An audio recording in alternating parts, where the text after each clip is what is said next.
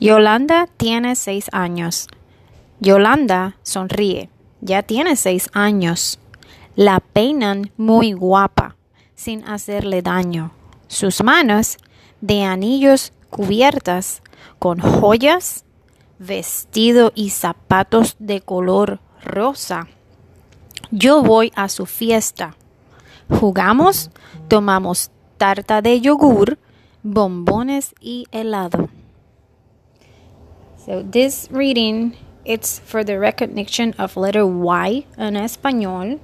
And it and if you see there um, one word that has two L's which is anillos. So two L's and Y sound the same in español. So the translation for this reading is Yolanda smiles. She's six years old.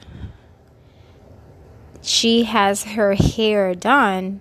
She is very pretty.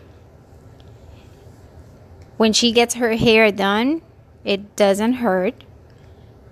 Her hands are covered with rings.